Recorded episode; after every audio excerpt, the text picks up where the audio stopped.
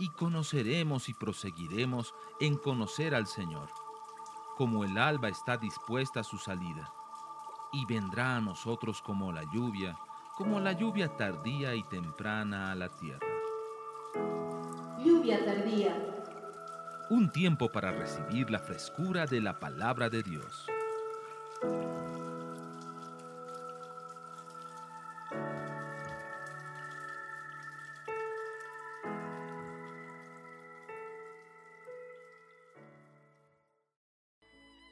Buen día de Dios, qué lindo verlos. Es una alegría poder estar con todos ustedes en esta mañana. Eh, alabando al Señor es la razón por la que estamos aquí. Y quiero hablarle hoy día en términos eh, proféticos. Quiero darle una visión macro. Quiero sacarlo de su visión micro a una visión macro. Lo que voy a compartir no lo he preparado. El Señor me lo está dando en este momento y me lo empezó a dar mientras adorábamos. Así que quiero decirle que lo que va a recibir hoy día eh, es algo fresco del Padre, recién horneado en, el horno del Espíritu Santo. Y es una palabra que lo debe llevar a tener a usted una visión más grande de la que ha tenido hasta este día. Mientras adorábamos, el Señor me decía, estamos viviendo los tiempos de Habacuc. Yo dije, Señor, ¿por qué me dices eso? es porque estoy cantando la canción de la higuera. Decían, no, estamos viviendo los tiempos de Habacuc. Quiero que veas tu muñeca. Y vi mi muñeca yo tengo acá escrito Habacuc 2.14. Decía, ah, Señor, sí entiendo. Empecé a, agarrar algunos hilos y sé que en este día el Señor nos va a dar una visión no solamente personal, familiar, sino también nos va a hablar de Bolivia y nos va a hablar del mundo. Así que prepárese para recibir una palabra profética fresca sobre su vida. Amén. Diga conmigo, eso es para mí.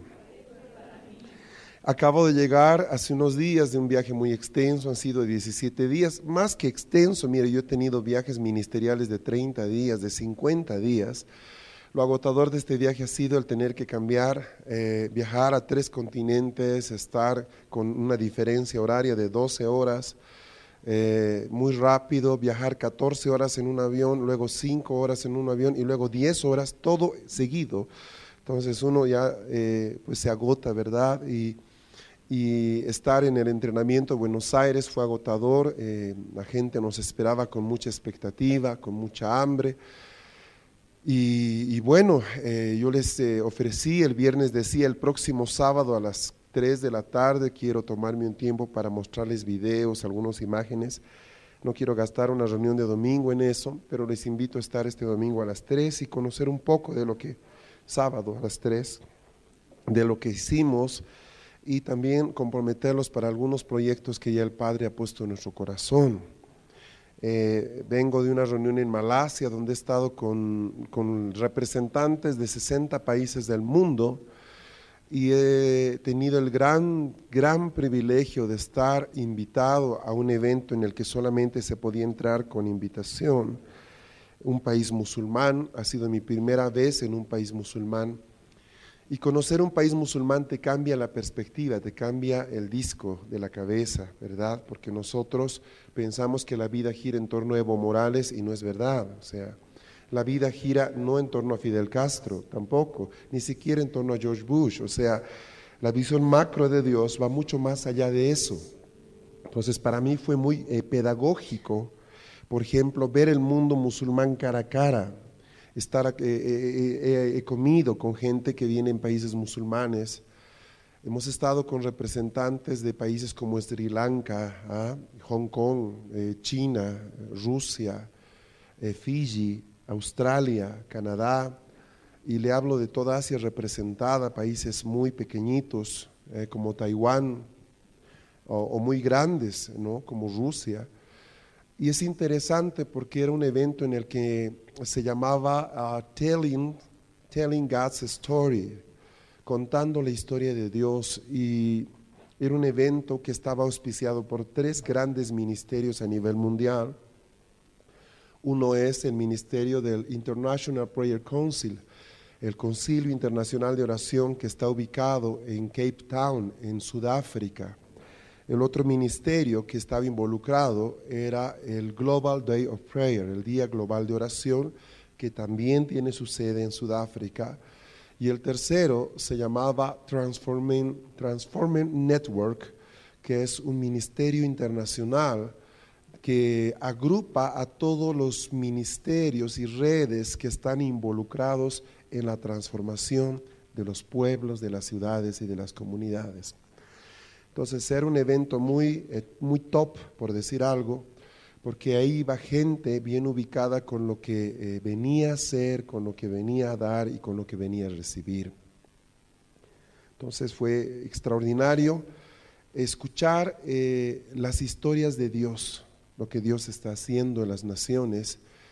Y yo quiero decirle, empezando esta mañana a ustedes, a toda la gente que va a ver este video allá en Chile, en, Cochabamba, en todas las hermosas asambleas donde nos reunimos juntos, eh, yo quiero decirles, de verdad, de verdad, de verdad, y no es un decir, es después de haber corroborado los tiempos, el Señor está cerca. Cuando tú vas volando por las naciones, vas pasando los continentes y vas pasando los océanos, tú empiezas a percibir lo que Dios está haciendo debajo de los cielos. Nosotros somos seres creados para volar, para sobrevolar sobre las circunstancias. Cuando tú vives al ras del suelo, tú vives deprimido, tú vives cansado, tú vives aburrido, tú vives sin proyección, tú vives sin horizonte. Todos los barcos necesitan una torre de vigía, necesitan un lugar elevado donde puedan subirse y pueden buscar el horizonte. ¿Por qué? Porque donde todos estamos, a ras del mar, a ras del suelo, no se ve más allá. Uno tiene que subir para tener una perspectiva de la distancia y tener una perspectiva de la dirección. ¿Me está siguiendo? Por eso le he dicho, distancia habla de tiempo, ¿verdad? Estamos a 200 kilómetros, estamos a 100 kilómetros, estamos a tantos nudos, vamos a estar en tantas horas. Distancia. Después de subirse uno puede decir, distancia, el Señor está cerca, porque veo, veo que estamos cerca de la meta. ¿Me comprende? Y dirección. Cuando uno está en el mar, el gran problema de los que se pierden es que dejan de ver el horizonte, dejan de ver la costa, por dónde venimos, a dónde vamos. Todo se ve igual. Entonces, si nosotros agarráramos a esa persona y la levantáramos unos cuantos cientos de metros, diría, oh, hacia allá, ¿verdad? Me está siguiendo, ¿no? Entonces, eh, eh, yo quiero declarar esto. Tú has sido creado para sobrevolar sobre las circunstancias. Amén. Diga conmigo, yo he sido creado para sobrevolar. Usted tiene que darse cuenta que no vive en función de lo que los mineros de Yayagua hacen, usted vive en función de lo que pasa en el reino de los cielos. ¿Por qué? Porque todo lo que pasa en la tierra es el reflejo de algo que está pasando en los cielos. Nosotros hemos pensado de que los hombres provocan los hechos y en cierta forma eso es verdad. Pero hay un elemento vital dentro de la vida de las culturas y es el elemento espiritual. Esa es la razón, por ejemplo, por la que no importa a qué pueblo de la tierra vayas, sea en África, sea en Asia, sea en Oceanía, tú vas a ver que, por ejemplo, todos los pueblos antiguos, aunque no se conocieron entre ellos ni se comunicaron, todos, por ejemplo, hicieron pirámides. ¿Mm? ¿Cómo puede ser que todos en el mismo periodo de tiempo hayan hecho pirámides? Ah, desde los aymaras acá, los mexicanos por allá, los norteamericanos por allá, los europeos, los celtas, los griegos, los romanos, los libios, todos hicieron pirámides. Parecería que todos miraban el mismo periódico, todos leían la misma revista. ¿Ah? Entonces, aunque nosotros pensamos que nosotros somos los que provocamos los cambios, en gran medida muchos cambios vienen de arriba para abajo. Me está siguiendo, ¿verdad? Hay tiempos que van pasando, esos son los kairos, van pasando tiempos y también las huestes espirituales de oscuridad se mueven en kairos, en tiempos, se sueltan situaciones determinadas. Y eh, quiero pedirte que vayas en esta mañana al libro del profeta Habacuc, por favor. Este libro empieza con una pregunta. La verdad que este libro trata de dos preguntas. Es interesante porque Dios nos permite tener un libro que tiene miles de años de antigüedad.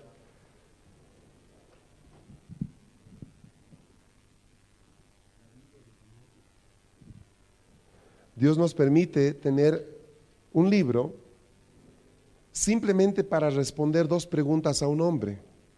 Dígame si no es importante, si no es hermoso, si no es maravilloso darnos cuenta de cuán importantes somos para el Señor. El profeta tenía dos preguntas en su corazón. Dios le va a escribir un libro a él para respondérselo y ese libro va a quedar hasta el día de hoy para que tú lo leas. Este es un Dios extraordinario.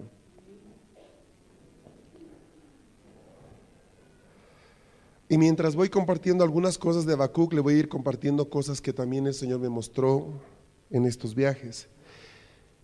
Verso 2, ¿hasta cuándo, oh Jehová, clamaré y no oirás, y daré voces a ti a causa de la violencia y no salvarás? Sabe, este verso, el verso 2, es un verso que la iglesia está haciendo en todas partes del mundo. ¿Hasta cuándo, Dios? ¿Hasta cuándo veremos la violencia? ¿Hasta cuándo veremos la opresión en Cuba? ¿Hasta cuándo veremos eh, lo que está pasando en Bolivia? ¿Hasta cuándo la iglesia no va a reaccionar? ¿Hasta cuándo vamos a ver lo que está eh, en Colombia, la masacre la muerte de los pastores y asesinatos a sueldo? ¿Hasta cuándo vamos a tolerar el problema en España, los vascos, el movimiento separatista?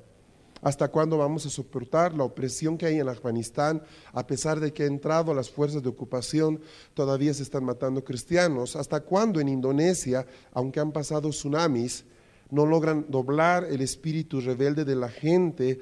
Apenas hace tres semanas, tres cristianos eran asesinados, eran ajusticiados en Indonesia eh, por, por un crimen, supuestamente. ¿Hasta cuándo nosotros vamos a, Señor, no vas a responder a lo que pasa con el narcotráfico? ¿Hasta cuándo? Eso es, esta es una pregunta vigente, ¿me entiende? ¿Hasta cuándo, Señor, no voy a poder tener la casa? ¿Hasta cuándo? O sea, este término Señor, ¿hasta cuándo, verdad?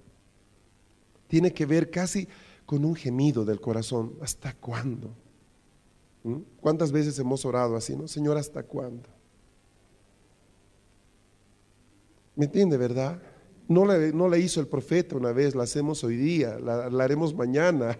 La hace la iglesia hace 100 años, la hace hace 20 años, la hará quizás de aquí a 10 años. ¿Por qué? Porque en el propósito de Dios muchas cosas no las vamos viendo de, una sola, de un solo brochazo, sino que el conocimiento de Dios y el, el abrir su voluntad y revelación es algo progresivo. Ahora miren la respuesta de Dios. Eh, permítame, lee el verso 3. Dice, ¿por qué me haces ver iniquidad y haces que vea molestia? Destrucción y violencia están delante de mí, pleito, contienda se levantan por lo cual la ley es debilitada, el juicio no sale según la verdad, por cuanto el impío asedia al justo, por eso sale eh, torcida la justicia. O sea, lo que, lo que está diciendo Habacuc es algo que tú estás diciendo. Sabe que aun cuando estoy de viaje me escriben los intercesores de la iglesia, está pasando esto con el presidente, están queriendo hacer esto, se quiere hacer un juicio allá. Eh, ¿Hasta cuándo vamos a ver que, que el injusto venza? Ya hay causas injustas, me está siguiendo, ¿verdad? Hay causas tan cobardes. ¿Hasta cuándo? Y no solo es aquí, amados. Tú lo ves en Argentina, ¿no? ¿Hasta cuándo? Tú lo ves en otros países, en Chile, aún cuando Dios está haciendo cosas tan gloriosas, tú dices, ¿hasta cuándo? Y mira, y el Señor empieza, esa es la gran pregunta, la primera gran pregunta, ¿no? Señor, ¿hasta cuándo he de ver tanta barbaridad? ¿Por qué no haces algo? Mire qué pregunta le larga aquí a Habacuc. Qué pregunta. Ahora, quiero que escuche la primera respuesta que Dios le da. Dice, mirad entre las naciones. Dile al que está a tu lado, mira entre las naciones, dile. Quiero que entienda, ahora, ahora comprende yo que por qué no podía yo predicar de Habacuc hasta después de viajar. ¿Cómo es? ¿Se ubicó? Cuando Dios te dice, mira a las naciones, mira pues las naciones. O sea, Yo puedo entender a Habacuc hoy día eh, mucho mejor que hace dos años. ¿Por qué? Porque he visto a las naciones. Mira lo que le dice el Señor. Mirad entre las naciones y ved. Asombraos porque haré una obra en vuestros días que aun cuando se os contare no la creeréis. Bueno, interesante. ¿Qué es lo que Dios va a hacer? Porque he aquí yo levanto a los caldeos nación cruel y presuntuosa que camina por la anchura de la tierra para poseer las moradas ajenas. No lea todo, espérese, vaya conmigo, no corra. Levanto a los caldeos.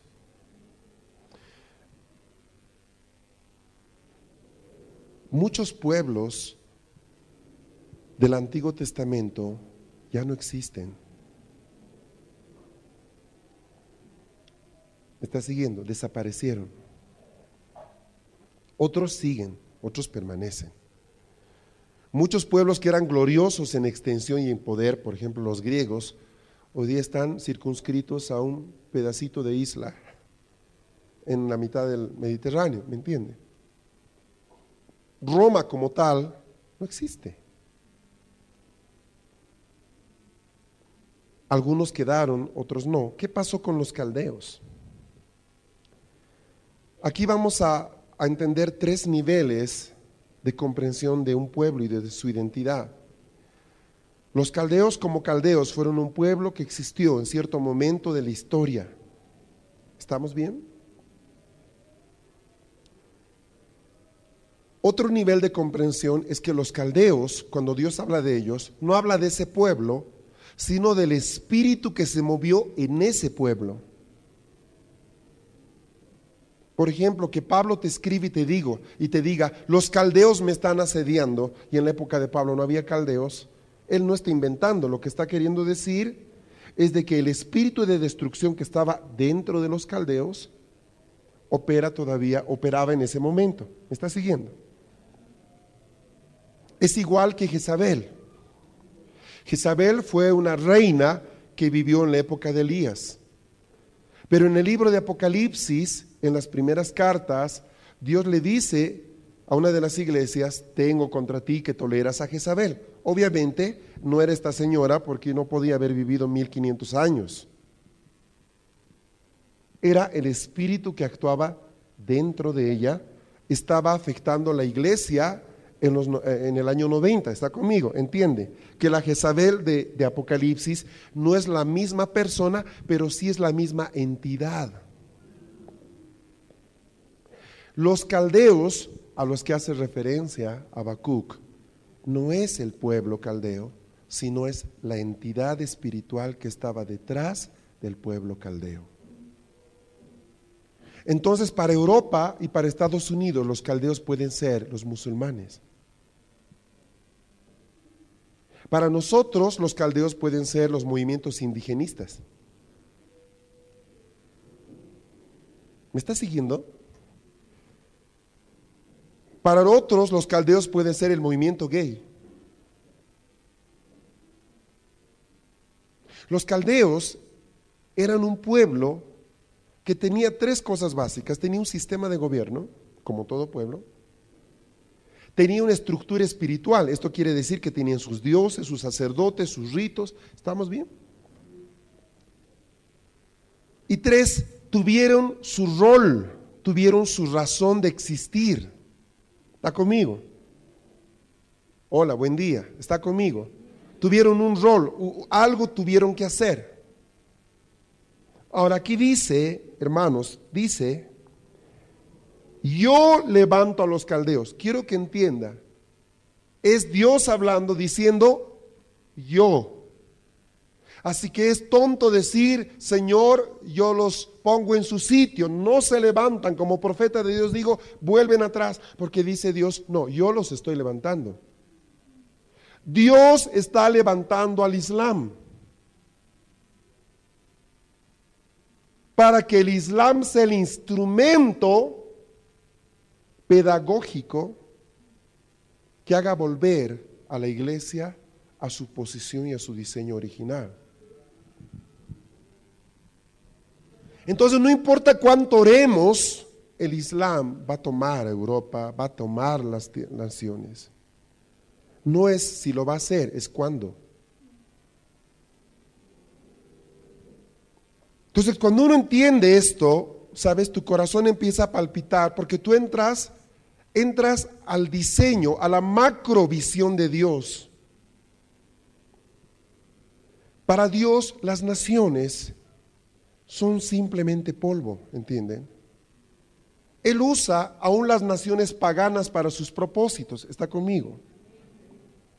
Por ejemplo, Jesús es escondido en Egipto. Y tú sabes lo que espiritualmente significa Egipto. Yo he llegado a decirle a una mujer que tu hijo no vaya a la iglesia aún, que esté en el mundo todavía, porque la iglesia no está lista para recibirlo. No acá, es de otro país. No es de acá, por si acaso.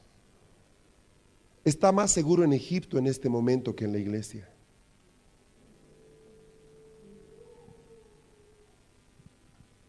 ¿Cómo, manejas eso? Si hay algo dentro de ti que empieza a molestarse, eso se llama religiosidad. Dentro del mover de Dios, ¿sabe que Él utiliza a los asirios, a los egipcios, a los filisteos? Él utiliza a los pueblos para sus propósitos.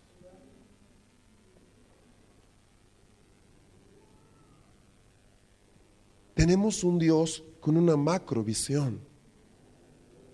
Hay un avivamiento en Egipto dentro de la iglesia ortodoxa rusa, no dentro de los evangélicos, sino dentro de los ortodoxos rusos. Y ves milagros que solo se comparan con los milagros que están pasando eh, en África. Pero los está haciendo alguien que es lo más parecido a un curita. ¿Y por qué nos ofende? Porque nosotros todavía pensamos que nuestro Dios es evangélico. Pensamos que él, a él le dicen pastor, pero Dios es Dios. Y Él es el Señor. Y hay gente que está conociendo la verdad dentro del mundo musulmán. Yo no sé cómo puede ser. No, tú tienes que venir, repetir las cuatro leyes espirituales, tienes que bautizarte tres veces en el nombre del Padre. Espérese, Dios es Dios. Cuando Él le place, Él salva a alguien sin que se bautice. Punto. ¿Me está siguiendo, verdad? Entonces, por ejemplo, tú ves hoy día en América, hay un, hay un reverdecer del movimiento indigenista.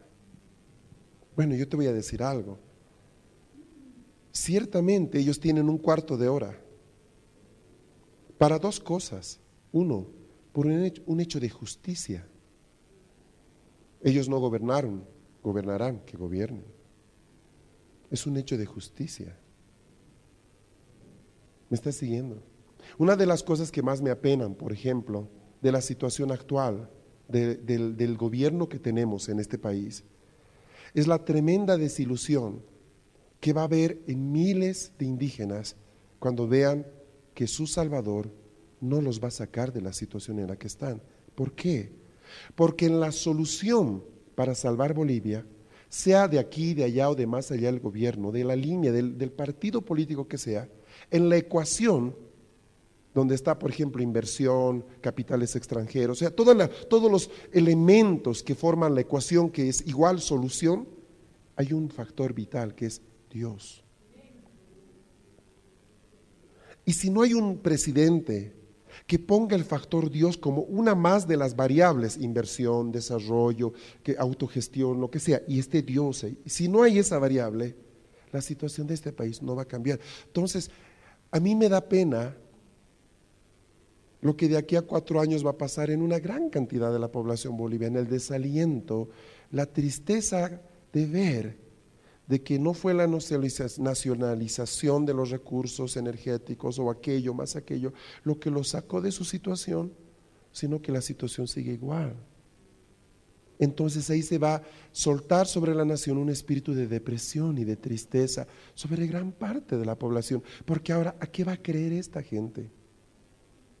¿En qué va a creer? Entonces, Mire, y no auguro un fracaso, por favor, de verdad que estamos orando porque el actual presidente, pues Dios lo use para poder solucionar los problemas que tenemos como bolivianos. ¿Estamos de acuerdo? Está conmigo, ¿verdad? Creo que es nuestra responsabilidad como hijos de Dios, entendiendo que no hay autoridad puesta si no es por mano de Dios, orar porque sea un instrumento para que los pobres dejen de ser tan pobres y que los injustos estén donde deban estar y los justos resplandezcan. Está conmigo, ese es el deseo de Dios. Si lo logra, pues ganamos como bolivianos, gloria a Dios. Si no lo logra, igual ganamos porque podemos tener la posibilidad de presentar un evangelio que sigue siendo vigente porque habla de una, eh, de una solución que solo éste puede traer. Entonces, para nosotros que escuchamos la Panamericana cada día, leemos el periódico, el diario, ¿verdad? O la razón, y escuchamos lo que pasa en las noticias y vemos lo que nos dice ATV, nosotros pensamos de que eh, estamos metidos en un tremendo problema, que mañana Bolivia va a desaparecer, que pasado vamos a hacer un pedazo de Argentina, otro de Brasil, otro de Chile. Y, más allá de eso empezamos a asustarnos, venimos a la iglesia, hay que orar para que... Pero cuando tú te levantas y empiezas a ver el macro de Dios, lo que dice acá, mirad entre las naciones. Tu corazón empieza a aquietarse porque entiendes algo. Dios está en control. Pero Dios está en control. Pero en Argentina acaban de aprobar la ley de, de, ¿qué te digo? Para educación sexual desde, desde los cinco años de edad. Dios está en control. Pero por allá va a haber una marcha gay. Dios está en control. O sea, cuando uno empieza a entender el macro de Dios, empieza a vivir en una atmósfera de refrigerio. ¿Está conmigo? Así que yo le voy a pedir en este momento que haga algo. Sonría. El libro del profeta Habacuc es interesante. Te, te, imaginas, no es algo, nosotros hemos crecido con un evangelio en el que vemos a Dios usando Israel. ¿Está conmigo? No nos cuadra a Dios usando a los caldeos.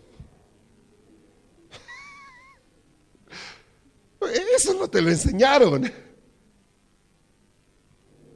Tú no estás preparado para eso. Pero tan real como Dios usa a Israel es que Dios usa a los caldeos. Dios usó a Hitler. No, espera, que el diablo y el infierno, sí. Yo sé que los poderes del diablo y de la oscuridad mueven las cosas, pero he aprendido como intercesor en estos 10 años de intercesor que no puede el diablo hacer nada que Dios no diga, hazlo. Ahora, ¿por qué Dios, por qué Dios le dio luz verde a Hitler en 1939 para empezar un genocidio? Él lo sabe, no yo.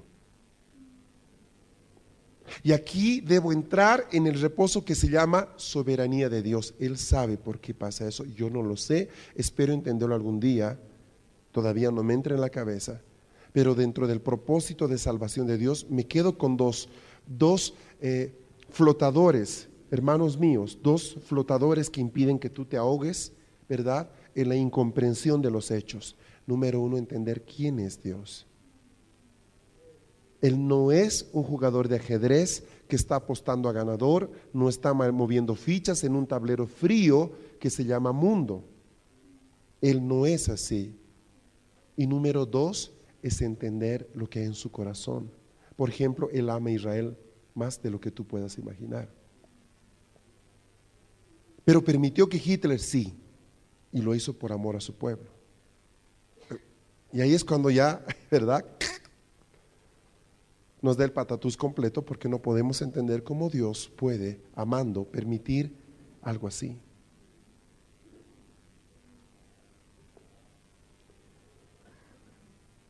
Mire lo que dice en el verso 6.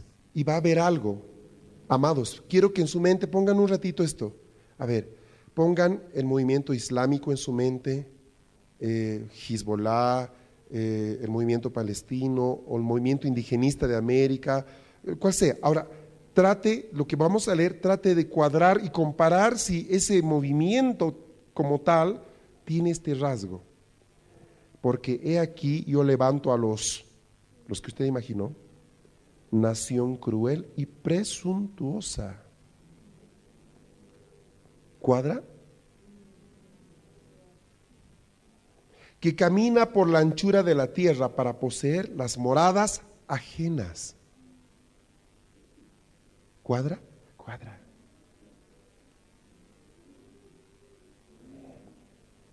Mire lo que dice, sigo. Formidable y, perdón, formidable es y terrible, de ella misma procede su justicia y su dignidad. Mira, dice, su justicia procede de ellos, no de mí.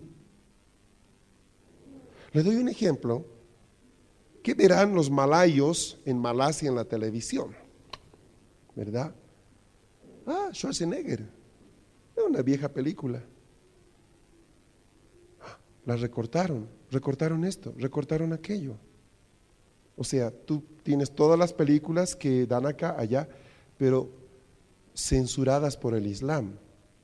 Cero escena sexo, cero escena violencia, cero escenas malas palabras.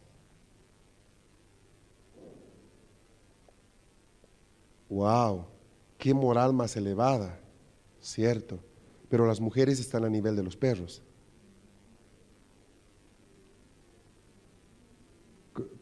¿Me entiende? Agarra. Empieza a ubicarse, o sea, hay un nivel de justicia. Aquí no permitimos que la basura imperialista entre. ¡Wow! Aquí no se ve pornografía en la televisión. ¡Wow! Pero tú ves el otro nivel de injusticia que llega al asesinato, que llega casi a la esclavitud. 40 días de ayuno porque el ramadán empezó, estamos en su tercera semana, ya casi van a la última. Qué gente santa. Pero por el otro lado, ubíquese donde vaya. ¿ah? Hemos sido explotados 300 años, ahora viene el Pachacuti, es tiempo. Correcto, cierto, verdad. Pero tú ves, los niños valen como los cochinos, como los cerdos para los aymaras. Pues cuando uno empieza a darse cuenta, lo que está diciendo aquí Dios es algo bien grueso. ¿eh? Mire, dice, wow, ¿no? De ella misma procede su justicia y su dignidad.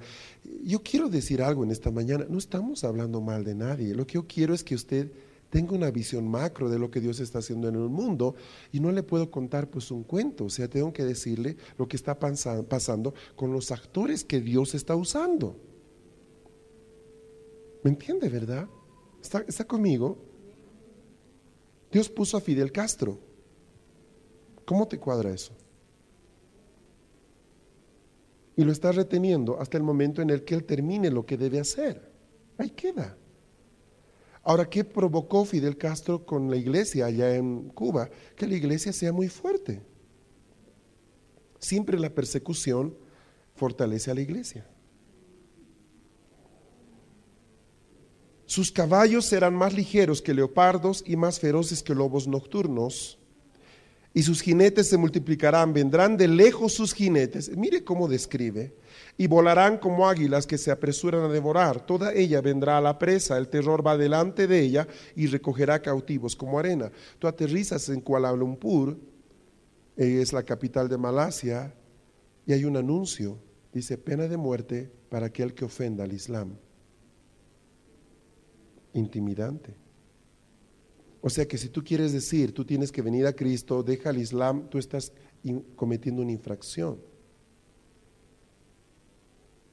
El término cualquiera que ofende al Islam es bien manejable, ¿se entiende? Es fácil manipular qué es ofender. ¿Qué es ofender? Ofender puede ser haberle hablado a una mujer musulmana sin que esté el esposo al lado.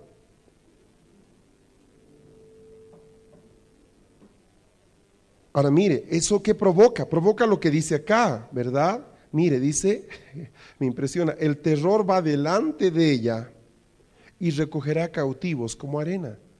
Esta es la mejor descripción de Estados Unidos hoy día. ¿Qué están haciendo por el sur de Estados Unidos? Están construyendo una muralla al mero estilo de, del muro de Berlín.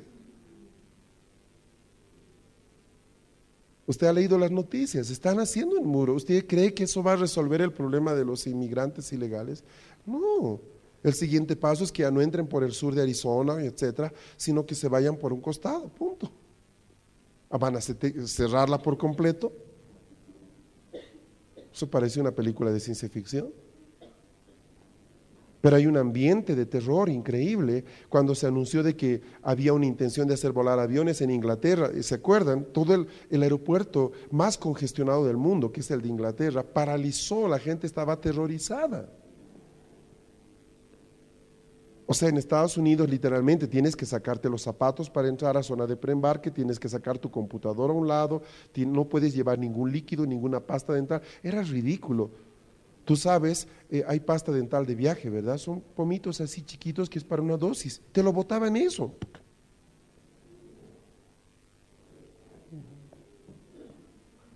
dice, pero ¿cómo defines eso? Terror. Terror.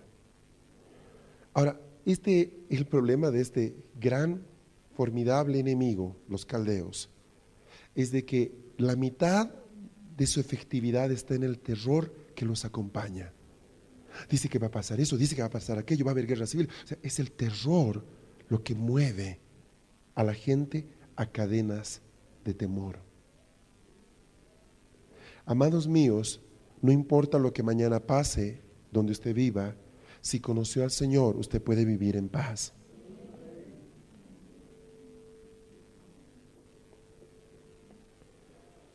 escarnecerá a los reyes. ¿A quiénes? A los reyes. Mire. Y de los príncipes hará burla. ¿Ah? Se reirá de toda fortaleza y levantará terraplén y la tomará. Luego pasará como el huracán y ofenderá, atribuyendo su fuerza a su Dios. Describe lo que ha pasado en Bolivia en las últimas elecciones perfectamente.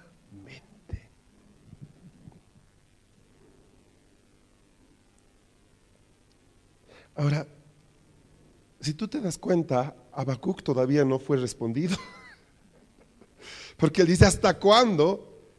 En cierta forma se respondió al final, ¿no? Hará esto, hará esto, hasta que pase esto, más o menos. Pero todavía no está respondida la segunda parte de la primera pregunta. ¿Por qué me haces ver la iniquidad? O sea, más o menos es esto, ¿no? Es lo que es el clamor del intercesor. ¿Qué hago? ¿Cómo oramos? Me he enterado de que ha pasado esto en la presidencia, me he enterado que ha pasado esto en tal, en tal apacheta, en tal lugar de sacrificios, me he enterado, me he enterado, ¿qué hago? ¿Por qué me entero de estas cosas? Oro, cancelo, ¿qué, hago? Y Dios te dice, mira, yo he levantado esta, yo he levantado este enemigo y va a hacer muchas cosas más. O sea, lo primero quiero que, quiero que entienda, le está diciendo a Habacuc, es que yo estoy detrás de esto. Así que tranquilo.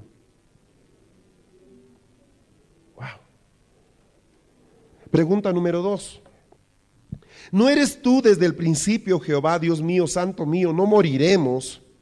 oh Jehová, para juicio lo pusiste y tú, oh roca, lo fundaste para castigar. Muy limpio eres de ojos para ver el mal, ni puedes ver el agravio. ¿Por qué ves a los menospreciadores y callas cuando destruye el impío al más justo que él? Y haces que sean los hombres como los peces del mar, como reptiles que no tienen quien los gobierne. Parece que Habacuc vio las noticias de ayer. Sacrificará a todos con anzuelo, los recogerá con su red, los juntará en sus mallas, por lo cual se alegrará y se regocijará. Por esto hará sacrificios a su red y ofrecerá saumerios a sus mallas. Usted necesita más interpretación. Está clarísimo. Porque con ella engordó su porción y engrasó su comida vaciará por eso su red y no tendrá piedad de aniquilar naciones continuamente. Sobre mi guarda estaré y sobre la fortaleza firmaré el pie y velaré para ver lo que se me dirá y qué de responder tocante a mi queja. Qué pregunta más terrible. El Señor le responde, Y le dice, verso 2, está conmigo, 2.2, no se pierda, no parpadee. Esto está interesante, ¿verdad? Y Jehová me respondió y dijo, escribe la visión. Te quiero empezar a decir, esta es una palabra para ti en este día, escribe la visión. Escribe la visión y declárala en tablas para que corra el que leyere en ella. Le voy a decir un secreto. Hay un poder en las palabras escritas. Hay un poder. Nosotros hoy día podemos, por ejemplo, eh, dar flores, hablar cosas hermosas de Gorky o de Dostoyevsky o de Shakespeare o de Franz Tamayo, de quien sea, porque aunque está muerto hace muchos años, gracias a lo que dejó escrito, ellos todavía afectan la cultura, la sociedad, la educación, la historia. Todos los vencedores, los pueblos vencedores, si quieren que su victoria sea permanente, escriben su victoria. ¿Se ha puesto a pensar que los pueblos indígenas de América no desarrollaron la escritura?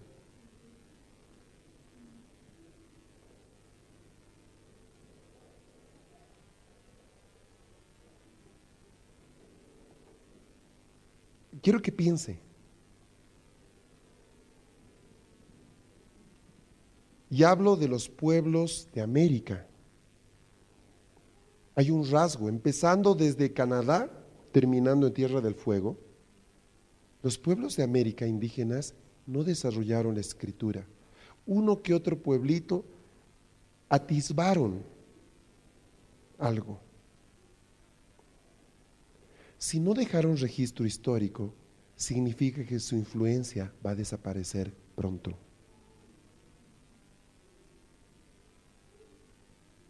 Por ejemplo, un pueblo antiguo que dejó escritos es Egipto. Y el espíritu de Egipto opera hasta hoy. Los griegos. Los griegos han llenado la tierra con el pensamiento griego. Los babilonios con la religión. Entonces no me preocupa el movimiento indígena de América porque no tiene la capacidad de transmitir la esencia de su raíz porque no desarrollaron la escritura. Y es, y es una triste ironía para ellos que tenga que contar su historia contra los blancos utilizando el lenguaje de ellos. ¿Me está siguiendo? Le dije que hoy día estamos hablando de lo macro. Por favor, yo quiero que se que suba en el ascensor de Dios y pueda ver eh, los propósitos y los tiempos de Dios. Ah, qué tremendo. Bueno, eh, ahí dejo el secretito ese, se lo guardo. Pero ese que me sirve a mí en mi vida diaria, que si tú las promesas que has recibido de Dios no las has escrito, esas promesas se van a perder. Lo voy a repetir. Si las promesas que Dios te dio, voy a tener la movilidad, mi primo se va a convertir, o, lo que fuera, si no están escritas y están selladas con una palabra, siéntate porque tienes para rato. Las palabras que se cumplen son las palabras que se escriben. Ubíquense ¿Qué hubiera pasado si es que Jesucristo no hubiera en su economía, Dios mismo, no, no hubiera en su economía provisto esto que está en tu mano? ¿Conoceríamos a Dios? Sería una mezcla de tradición oral, de recopilaciones, de mitología, de misticismo, de filosofía, sin forma alguna. Dice que Jesús dijo, Dice que dice que dice, ¿verdad? Es como el cuentito, es el chiste del, del, ejército, ¿no? Del mayor al capitán y todo esto. Dice que dice que dice que dice y, y al final el último termina entendiendo todo al revés. El Señor nos ha dejado 66 libros, gloria a Dios por eso, que son todo lo que necesitamos nosotros para poder no simplemente sobrevivir en esta vida, sino también conocer nuestra verdadera herencia. Vuelvo al texto, por favor. Dice, y me respondió y me dijo, yo te digo a ti en esta mañana, a ti, a que estás sentado acá, a ti que estás viendo este video, dice, escribe la visión, primer punto, escríbela. Y luego, declárala en tablas, no contándola. Bueno, lo pongo así, tú ya no escribes en tablas, está bien, las únicas tablas que conocemos son las de multiplicar. Y algunos ni esas las conocen. Bueno, esa es otra historia. Entonces, ¿qué equivale a las tablas hoy día? Documentos, imprímelas. Escríbelas en papel. Ahora, ¿para qué? para que corra el que leyera en ella. La palabra fue escrita para que tú corras, no para que camines, para que corras. Dile al que está a tu lado y sacúdele un poquito, es tiempo que corras. Ahora, ¿sabes qué? Escúcheme esto, por favor. Hay hermanos que caminan a paso de tortuga. No sé por qué me pasa, no sé qué haré. No Fija no lee la Biblia. Porque cuando uno se sumerge en la palabra, corre. Ay, no sé por qué No, lees la palabra, ah, bueno, ese es el problema. Por eso dice, el que leyera, correrá. Lee la palabra. Mientras más palabra tengas en tu vida diariamente, tú correrás más rápido. Es así de sencillo, no hay misterio en esto. Dice, aunque la visión, la visión es la que luego se escribió en las tablas, ¿estamos? Aunque la visión tardare aún, porque Dios te dice, te daré esto de aquí a poco, pero de aquí a poco son cinco años, por un tiempo más se apresura hacia el final, por eso decimos que en estos tiempos Dios está yendo más rápido que hace 20 años. ¿Por qué? Porque estamos llegando a tiempos finales, tiempos de cumplimiento. Y no mentirá, lo que Dios te prometió lo hará. Aunque tardare, espéralo, porque sin duda vendrá, no tardará. Ahora, tú debes hacer algo. Debes escribir y declararla. Y lo que Dios va a hacer es apresurar su palabra. ¿Estamos bien? Por eso es que las demandas funcionan. Por eso es que la palabra cuando tú la lees te trae salvación. Una persona, un náufrago que pueda tener en su, mochila un Nuevo Testamento es todo lo que necesita para sobrevivir a su naufragio. ¿Por qué? Porque ese librito pequeñito le va a dar aún el alimento, porque él va a entender que Dios provee comida. Yo no sé cómo le hará, pero pueden preguntar a los mexicanos que estuvieron seis meses en el mar, perdidos, esos pescadores, y cómo contaron que lo único que los trajo de regreso fue el Nuevo Testamento que tenía uno de ellos dentro de su bolsa. Y cómo los peces se entregaban a ellos cada día para ser comidos. Y cómo llovía el agua suficiente para que vivan cada día. Y aunque aparecieron cerca de Australia, de no sé dónde, esos pobres hombres, en seis meses lo que pudieron aprender fue que Dios no los abandonó. O sea, ¿qué es lo que usaron para ser salvos? Un Nuevo Testamento, increíble. Alguien diría, alguien tonto diría que vas a freír las páginas, vas a comerte el libro. Técnicamente uno se come el libro, sí, también se come el libro, pero sabes, en este libro dice cómo yo puedo generar riqueza, en este libro dice cómo puedo recibir comida cada día, en este libro dice qué debo hacer con mis enfermedades, en este libro dice cómo debo vivir, o sea, literalmente este libro me enseña a vivir. Amados, es tiempo. Saben, esta iglesia ha recibido mucha palabra y la gente de esta congregación, la gente que está estos últimos tres años, dos años con nosotros, ha recibido promesas. Ha venido gente como Héctor Torres, Yanira González, Ana Méndez, y puedo seguir con la lista, ¿verdad? a Lucas Márquez, y, puedo darle más palabras, sí, y sabe que eh, Alistair Petrie, me siguen viniendo nombres, ¿verdad? Y han profetizado sobre ti, han dado palabras, algunas son generales para la iglesia, otras son ministeriales, otras son para ti. El problema, y uno dice y lo mira al hermano y dice, ¿por qué no, no le cambia la visita de Alistair Petrie, Héctor Torres, Yanira González, Ana ¿Por qué eh, eh, Emerson Ferrer? El hermano sigue igual que antes. Pregúntale si ha notado la palabra que ha recibido. Pregúntale si lee la palabra. Pregúntale si cree lo que él ha recibido. Entonces Dios dice, ¿a quién más voy a mandar? Mis hijos están bien ocupados. Voy a seguir mandando gente para alguien que ni siquiera tome el cuidado de anotar.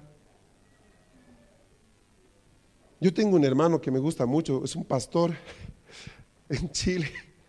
¿verdad? Y él siempre quiere pues, recibir una palabra, pero él toma la previsión de acercarse con la grabadorita. Tiene una grabadorita pequeña. Es un hombre precavido el hombre. Entonces se acerca, ¿verdad? Y le está tocando su lugar ya para orar y prende. Y ahí se entrega al Señor. Listo. Porque ¿qué pasa? A veces el Espíritu Santo te toca, te tira al piso y sigue profetizándose, ya nadie se acuerda quién dijo. Y cada uno quiere recibir su propio pescado. ¿Qué dijo de mí? ¿Qué dijo? No me acuerdo. Ay, yo no sé, yo me acuerdo lo que dijo de mí, de ti no sé qué te dijo. Grabaron esto, no, se acabó la cinta ese rato. ¡Ah! ¿Verdad? Y al final Dios dijo, y así vencerás. ¡Ay! No me acuerdo nada, ¿verdad? Entonces el hombre precavido se acerca a las oraciones con su grabadorita en la solapa, en su bolsillo de aquí, lo prende y ahí luego ya se cae y todo lo que quiera. Entonces, luego escucha, ¿verdad? Y Dios lo está llevando y Dios está en una posición cada vez mayor de autoridad. Entonces, el secreto, la respuesta, mire, no es el profeta hablando, es Dios que le está diciendo instrucciones precisas para una circunstancia histórica, social, temporal, como la que estamos viviendo. El libro de Habacuc es un libro atemporal. No estaba escrito para el tiempo de Habacuc únicamente, sino también para 2006, 2007 y los años que estamos por delante. ¿Me estás siguiendo, verdad? Está conmigo. Ahora, la clave es que tú te des cuenta de esto y empieces a hacer cosas. Dile al que está a tu lado, anota la visión. Ya la tengo en la compu. Bueno, ahora imprímela, ahora ponla en la pared. Ahora cada mañana al leerte, al levantarte le dices, Señor, no te olvides de esta palabra. No te olvides porque aquí yo no me de olvidar. Aquí está, la puse en la cocina. ¿Dónde más tiempo pasas? En la sala. Pues ponla ahí. O sea, el Señor te dice, anota la visión, porque aunque tardare, esta vendrá. Tal vez tu visión, lo que Dios te dio es algo chiquito, la salvación del esposo. Es chiquito para muchos, para ti es grande. Porque pues para ti es más fácil ver que se convierta aquel de allá, pero tu esposo, Dios mío, tu esposo. Pero si el Señor te habló, Él lo hará. Para otro puede ser pues la salvación de, de una nación. Pues yo no sé. Pero para todos los casos, el remedio, la estrategia de Dios es la misma. Dice, verso 4, he aquí que aquel cuya alma no es recta se enorgullece, más el justo por su fe vivirá. No dice por mi fe, ni dice por la fe en mí, dice por su fe vivirá. Pregunto, ¿tienes fe?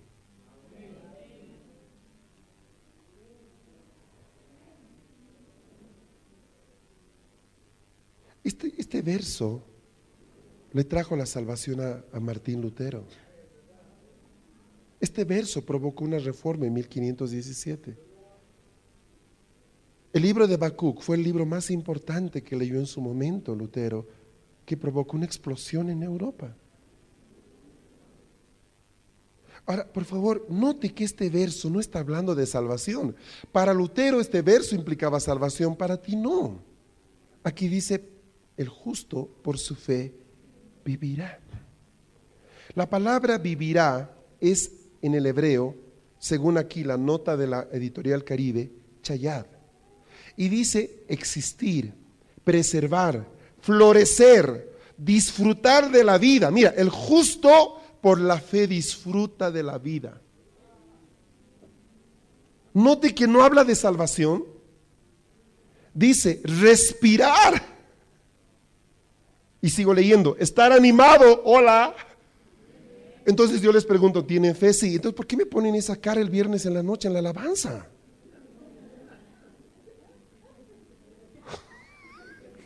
No sé a quién creer. Porque ¿qué dice? Por la fe estarás animado. Ay, ya no. Mire, le dolió, ¿eh? Dice, bueno, si le dolió el Juanete, pues es ahí. Recuperar la salud. El justo por la fe recupera la salud. Y sigue diciendo, estoy leyendo la, explicación de la palabra chayá de la versión caribe. Dice, vivir ininterrumpidamente. Dice, la idea fundamental es vivir y respirar. Ese, en el pensamiento hebreo la respiración constituye una evidencia de la presencia de vida. De aquí que la palabra hebrea para ser viviente o animal, chad y vida, chayin, sean derivadas de chayad. ¿Estamos bien? Wow.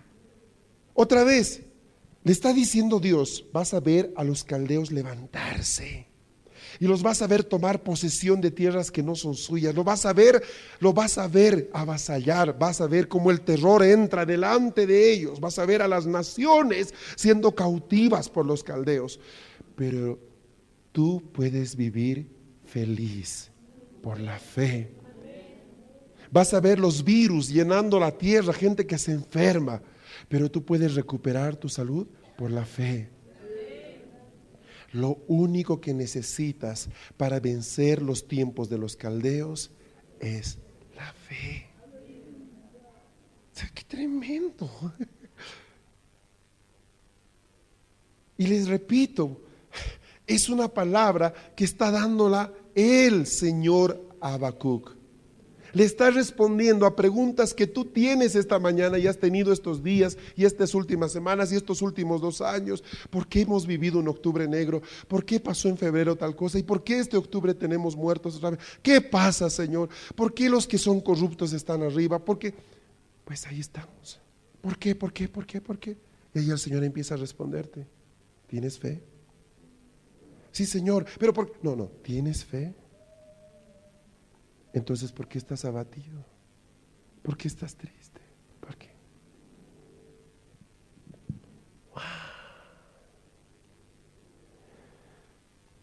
Y aquí, noten que aquel cuya alma no es recta se enorgullece.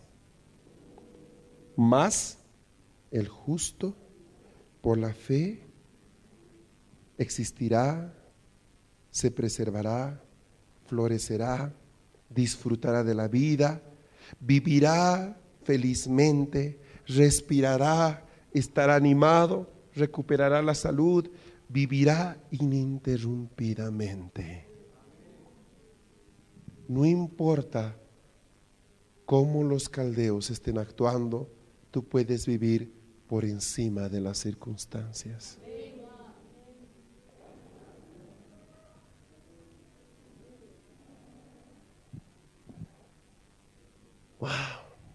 Ahora, Dios no deja aquí las cosas. ¿Puedo avanzar un poco más? ¿Me aguanto unos minutos más? Mire lo que dice. También, verso 5, y también el que es dado al vino es traicionero, hombre soberbio que no se que no permanecerá, ensanchó como el Seol su alma, y es como la muerte que no se saciará. Antes reunió para sí todas las gentes, juntó para sí todos los pueblos. No han de levantar todos estos refrán sobre el sobre él y sarcasmos contra él y dirán, ay del que multiplicó lo que no era suyo, hasta cuándo había de acumular sobre sí prenda tras prenda. No se levantará de repente tus deudores, se despertarán los que te, hacen, te harán temblar y, serán despojo para ellos, serás despojo para ellos, por cuando tú has despojado a muchas naciones, en, de repente Dios empieza a juzgar a los caldeos. Aquí está el juicio a los caldeos.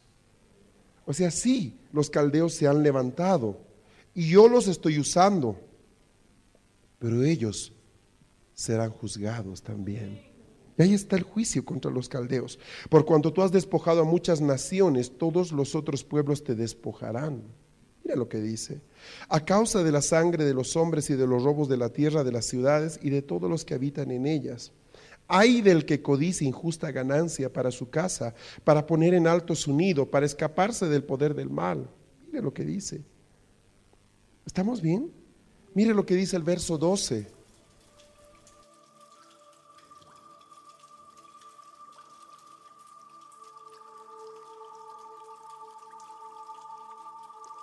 Este fue tu programa Lluvia tardía. Recibiendo la frescura de la palabra de Dios. Thank you.